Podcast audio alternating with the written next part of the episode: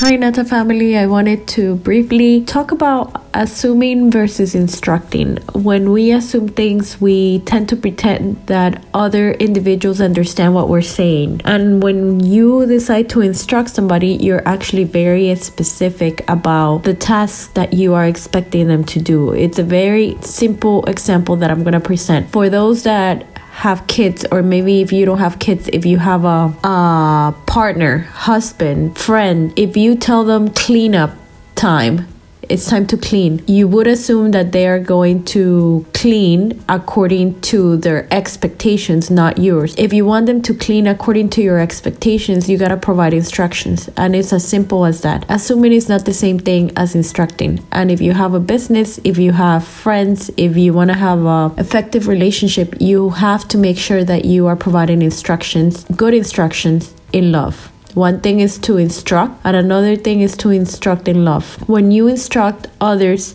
with patience, respect, and providing positive feedback, and making life easier, then you're making an impact and you're making a difference. If you're currently listening to this message, I would like to say that stop the assumptions is actually an error, is a common mistake of our of our era right now because we assume that everyone is thinking like you or like me, which is a misconception. So let's stop with the misconception and let's start building each other up by providing clear instructions versus criticizing because you assume that somebody was gonna do something something but you didn't provide instruction. So instead of criticizing, start lifting them up by providing useful instructions in love, and you're gonna see a difference.